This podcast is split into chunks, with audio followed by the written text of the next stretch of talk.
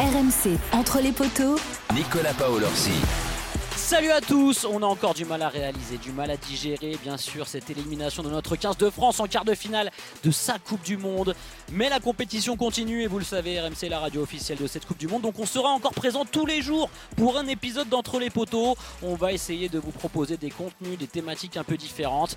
Donc n'hésitez pas à relayer le podcast, à liker, on attend vos commentaires, même si vous avez envie hein, franchement de, parler de, certains thèmes, de certains sujets. Euh, contactez-nous, on est dispo sur toutes les plateformes de téléchargement bien évidemment. Aujourd'hui, on va revenir sur quelque chose qui va, qui va vous faire mal, auditeurs d'entre les poteaux.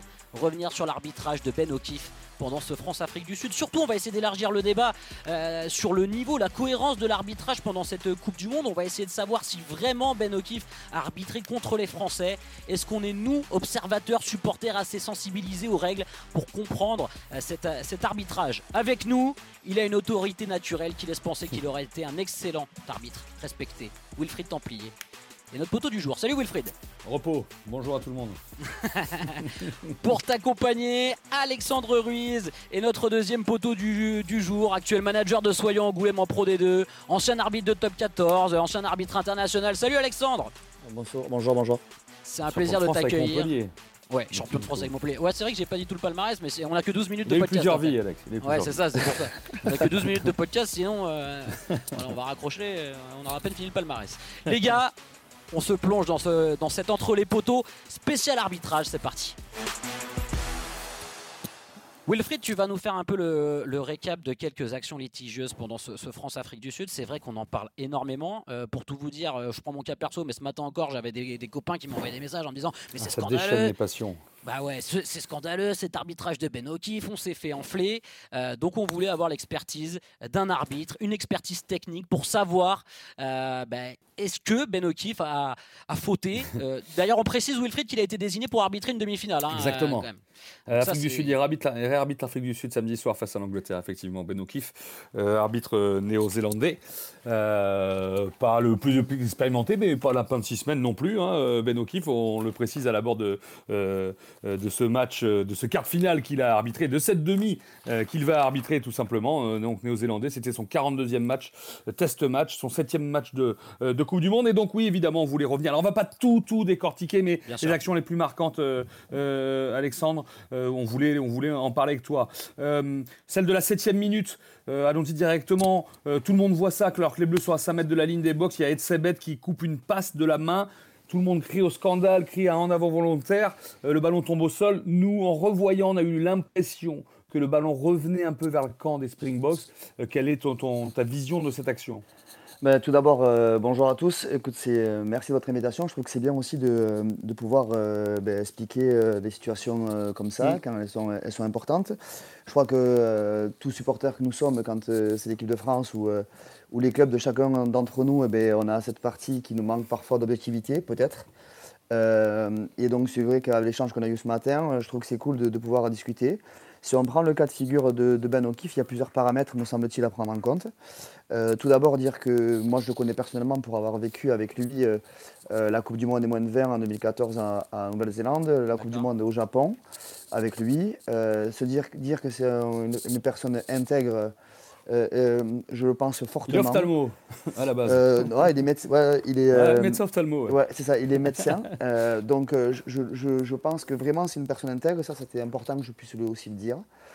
le deuxième point, pour revenir par rapport à l'action, comme je t'ai fait part de mon point de vue ce matin, il faut que le grand public comprenne une chose, c'est que dans, le, dans le, le fonctionnement de, l'arbitrage vidéo, dans, dans, le fonctionnement de l'arbitrage vidéo, euh, pendant les matchs, euh, il y a, y a en fait 12 écrans qui sont, euh, qui sont gérés par Radio Vidéo.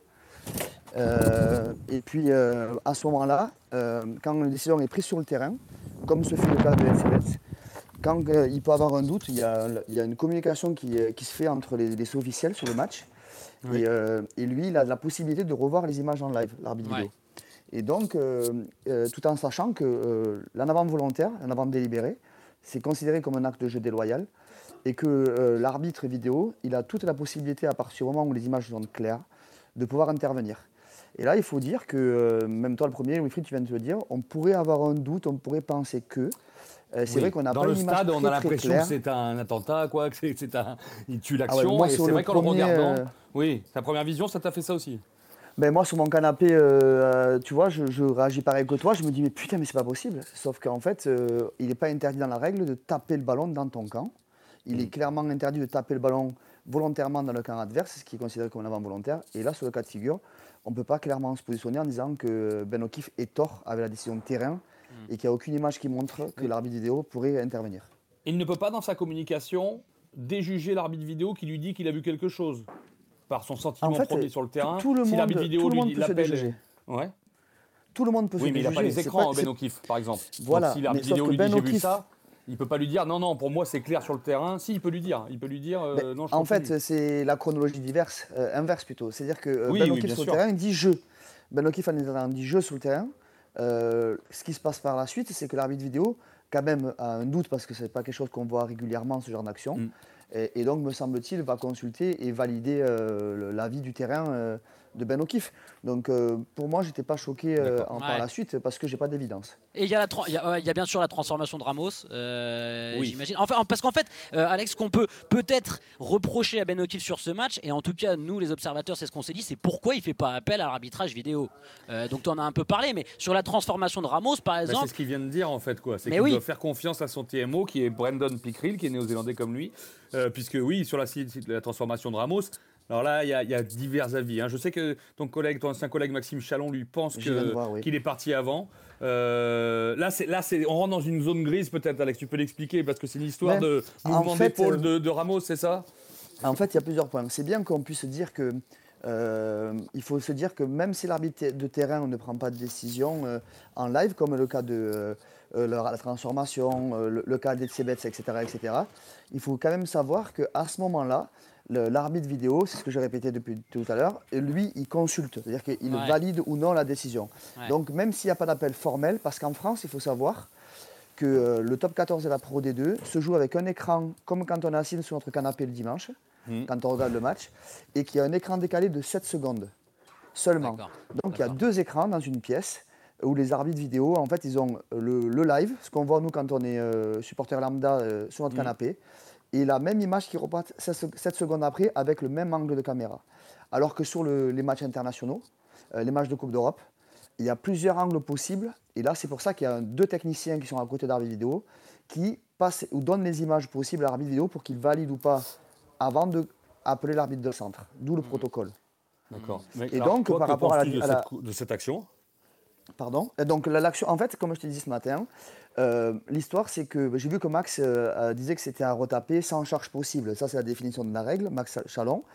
Euh, en fait, à partir du moment où le joueur commence sa course d'élan, le joueur qui se situe, en fait, il doit se situer dans l'embut. C'est la remarque de Max Chalon. Max dit que le joueur n'est pas dans l'embut et qu'il a un pied à l'extérieur, donc du coup, il serait en position de illégale. Mais sinon, à partir du moment où le joueur se situe dans l'embut euh, et qui commence sa course d'élan pour chasser à partir du moment où le botteur, lui, entame sa course d'élan. Oui, mais c'est ce qu'on disait, sa course d'élan. Est-ce qu'un mouvement d'épaule un peu en arrière, comme ça, comme il fait Ramos, c'était, c'est considéré comme le début d'une course d'élan? Oui, peut-être C'est peut-être pas précisé dans la linéa pour toi, oui, l'article 22. Euh, on l'a peut-être pas, ça. C'est ça, en fait, je pense qu'on n'a pas écrit clairement est-ce que c'est la course d'élan, est-ce que c'est la jambe qui part, est-ce que c'est le mouvement? Moi, me hmm. semble-t-il qu'il euh, enclenche une course d'élan. Et alors après, le débat, il, se serait situé par rapport à la remarque de Max Chalon. Est-ce que ce joueur se situerait dans but ou pas? Hmm. Euh, bah, tu parlais de Maxime Chalon, vous pouvez retrouver cet article sur le site rmcsport.fr. Hein. vous écoutez entre les poteaux, vous avez consulté l'article et franchement là derrière vous avez une expertise de, dingue. on essaye d'être pédagogique parce qu'on en entend de tout évidemment. Il faut... faut pas regarder les réseaux sociaux des fois parce que c'est. il, y a, plein d'arbitres, il y a les meilleurs arbitres du monde partout. Mais c'est vrai qu'on essaye de décortiquer. Peut-être que aussi on peut préciser que l'arbitre, comme les joueurs, peut faire une erreur sur le terrain aussi. Il peut faire un, un, dans un bon jour, un mauvais jour. On essaye de le dire à la radio, nous c'est pas facile parce que euh, ça déchaîne les passions, mais ils sont humains, euh, les arbitres, et voilà. Euh, on, juste on enchaîne sur le, une autre situation euh, sur le Jesse Krill qui va défier Antoine Dupont là devant les bandes touches là devant le devant la ligne. Alors justement, ton collègue disait qu'il avait tendance à mettre la main ouverte franchement, en regardant, moi j'ai du mal à voir avec l'avant-bras, le bras en avant qui arrive dans le, dans le cou euh, d'Antoine de, Il essaie de faire un raffût en fait. Hein. Alors, est-ce que, est que, ça passe d'abord par la poitrine et ça monte? Il y a aussi une chose comme ça. Enfin, Qu'est-ce que tu peux nous dire là-dessus sur euh, Krill Ouais, en fait, euh, ce, qui est, ce, qui est, très compliqué, euh, comme tu le disais, donc c'est vrai qu'il y a beaucoup d'arbitres, mais ça. Quand j'étais dans cette fonction-là, même aujourd'hui dans une autre fonction d'entraîneur, c'est la même chose. Tu as l'impression d'avoir 10 000 entraîneurs devant, devant leur écran de, télévision ou sur l'ordinateur. Euh, quand tu arbitres, c'est pareil, tu entends de tout et n'importe quoi. C'est pour ça que c'était important que je remette euh, en avant le fait que l'intégrité de Ben O'Keefe, euh, pour moi, elle est sans aucune demi-mesure. Et ça, pour, le connaître, je, le pense vraiment. Ensuite, pour répondre à cette question-là, il y, a deux choses. c'est vrai que peut-être ce genre d'action-là aurait mérité un appel formel pour essayer d'éclaircir la situation. parce que même moi, j'ai un doute de savoir clairement est-ce que c'est la même, pas la même, ça monte j'ai du mal à me positionner aujourd'hui, n'ayant pas vu beaucoup d'autres ralentis que ça. Euh, c'est vrai que pour moi, ça, ça laisse place au doute. Et sur ce genre de match-là, qui se joue à un point avec une décision sur le 4 appuis de la fin de match, ben, peut porter à confusion et je, peux en convenir. En gros, en ah, gros, ce que vous êtes en train de, me, de nous dire, euh, les gars, c'est que bon, Ben O'Keefe, ok, mais Ben O'Keefe, ça va vite, il prend sa décision terrain, et qu'en fait, peut-être le responsable de tout ça, c'est ce TMO, cet arbitre vidéo qui, pour le coup, euh, bah, ne prend peut-être pas ses responsabilités ou en tout cas pas du tout. J'ai pas du tout dit ça. Non, mais euh, voilà, justement. en fait, au contraire, au contraire, ce qui est, ouais, ce, qui est, c'est ce, ce, qui est très important surtout, euh, c'est se dire que l'arbitre vidéo, lui, euh, valide.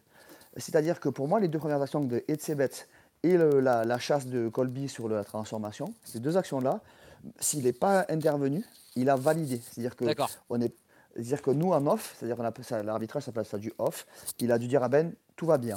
À partir du moment où il dit ah ben, tout va bien, on n'est pas obligé d'appel formel. C'est la volonté aussi euh, du bunker. La hmm. volonté du bunker, c'est faire cet appel où on, ça nécessite 3-4 minutes de revisionnage pour être sûr de la zone d'impact, pour éviter de perdre 3-4 minutes chaque fois par action dans le match, dans le stade, avec les gens qui crient, avec, etc., euh, etc. Et je trouve ça euh, très cohérent, le bunker, dans cette formule-là. Et donc, pour moi, Brandon Picril a pris des décisions qui étaient adaptées au fonctionnement de l'équipe bah, de cas sur le terrain y compris sur le, carton jaune à Etsebet. Moi, je, t'avoue que bon, je comprends plus un peu parce que je trouvais pas de circonstances atténuantes. Je trouvais pas que Antonio se baissait. Alors on m'a dit il fait un crochet, Antonio, et Etsebet vient tête contre tête. À une époque, c'était sûr qu'il y avait rouge dès qu'il y avait contact avec la tête. On dit protégeons les joueurs. Et moi, je suis un peu. Il y a des collègues qui m'ont dit non, non, c'était plutôt jaune. Euh, Julien Landry, pour pas le citer. Euh, et, moi, je m'étais dit, bah, va y avoir rouge. Donc, euh, Qu'est-ce que tu peux nous. Après, si, euh, après si Julien Landry s'y connaissait, ça se serait. la balle perdue. bon, comme ça, quand tu vas l'entendre mettre un petit texto, il va m'engueuler, je suis trop content. Euh, on a au-delà de ça. Et c'est une bonne personne, une belle personne, Julien. Non, je rigole.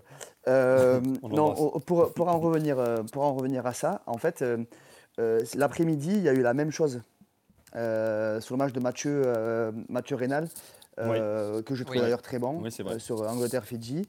Euh, Mathieu, il y, a le, il y, a le step en fait. Et, euh, l'après-midi, sur le match de Mathieu, ils mettent en avant euh, le bunker dans la décision des arbitres, mais en avant qu'il y a eu un changement de, step, de côté, très tard, qui n'a pas permis d'ajuster le plaquage. Et du coup, le soir, quand j'ai vu le match, je n'étais pas tout seul, j'étais avec quelques joueurs d'Angoulême. Tu savais que ça ferait pas rouge eh ben, Je me suis dit, en fait, ils sont cohérents, ils vont se servir de la même même argumentation. Et je trouve que c'était adapté et que ça faisait de la cohérence vis-à-vis des deux actions du même jour. Du coup, Alex, pour, pour, pour un peu, bon, on va pas refaire tout parce qu'après on veut élargir un peu le débat aussi, euh, mais euh, euh, pour toi, l'arbitrage de Ben O'Keefe, il est plutôt cohérent en fait ben, En fait, aujourd'hui, je crois qu'il y, y, a une chose à, être honnête, il faut dire la vérité.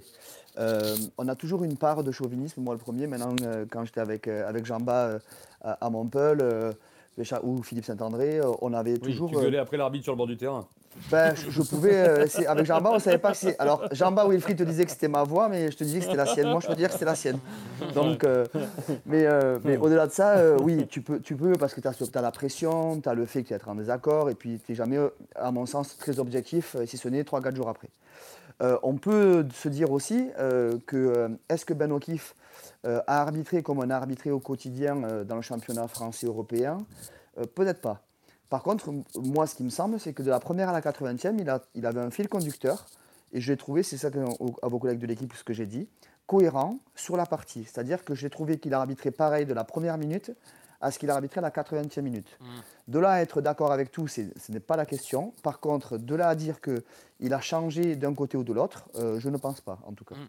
Et Wilfried, on voulait aussi parler un peu de bah, du fait que peut-être que nous, spectateurs, euh, téléspectateurs, la Coupe du Monde c'est un événement, il y a beaucoup de gens peut-être qui ont découvert le rugby, mais on n'est pas sensibilisé peut-être déjà aux règles du rugby. Ça, voilà, ça c'est une certitude, c'est difficile, c'est des fois un peu subjectif, mm. euh, on a du mal à s'y retrouver, et surtout on a l'impression que les philosophies euh, d'arbitrage changent en fonction de la personne qui arbitre. Bah, et c'est peut-être sur ça en fait où des fois on peut s'y perdre. Tu regardes un match deux heures avant et trois heures après, tu dis purée, mais il y en a un qui est vachement permissif dans les rucks et l'autre il sanctionne à fond. Donc euh, c'est là où on a du mal à se situer. Au-delà de récompenser peut-être à un moment la domination d'une équipe, euh, euh, c'est quelque chose qui, se met en route au et à mesure des minutes et des, et des fins de match. Il y a ce que tu viens de dire, Alex. c'est un sudiste.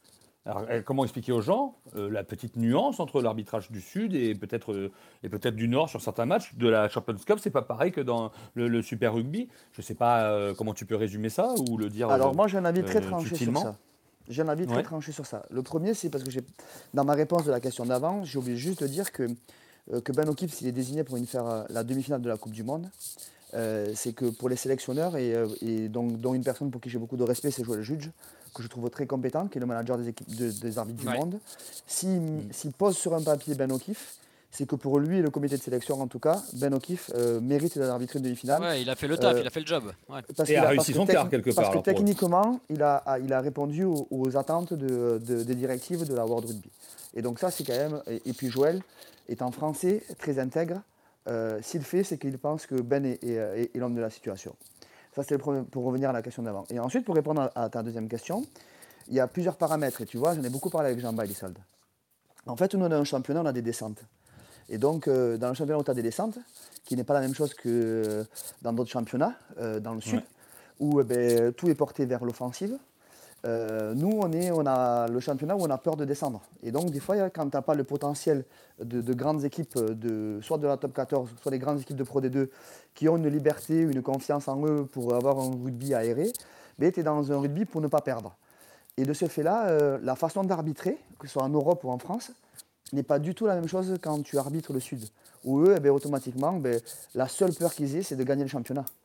Et donc, euh, ils jouent tout. Et ils sont habités, ces mecs-là, à, diriger des, rencontres qui sont très ouvertes offensivement et euh, de spectacles, entre guillemets, sur lesquels nous, en Europe et en France, on est. est un peu moins tatillon, si on résume. Ouais, ouais, ouais. En tout cas, c'est. En tout cas, merci beaucoup. Merci Alexandre d'avoir été avec nous, d'avoir pu euh, nous éclairer un petit peu sur l'arbitrage de Ben O'Keefe. Et on faudra qu'on en reparle.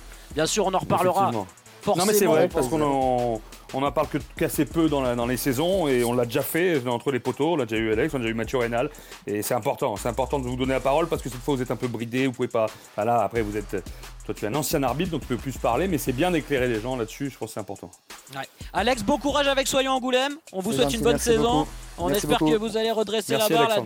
Tu me disais en off qu'il y avait pas mal de blessures, donc on espère que, ça va tourner et que vous allez, euh, vous allez chercher un résultat à Colomiers, je crois. Vous jouez à Colomiers. Tu seras bien euh, arbitré lors des prochains matchs.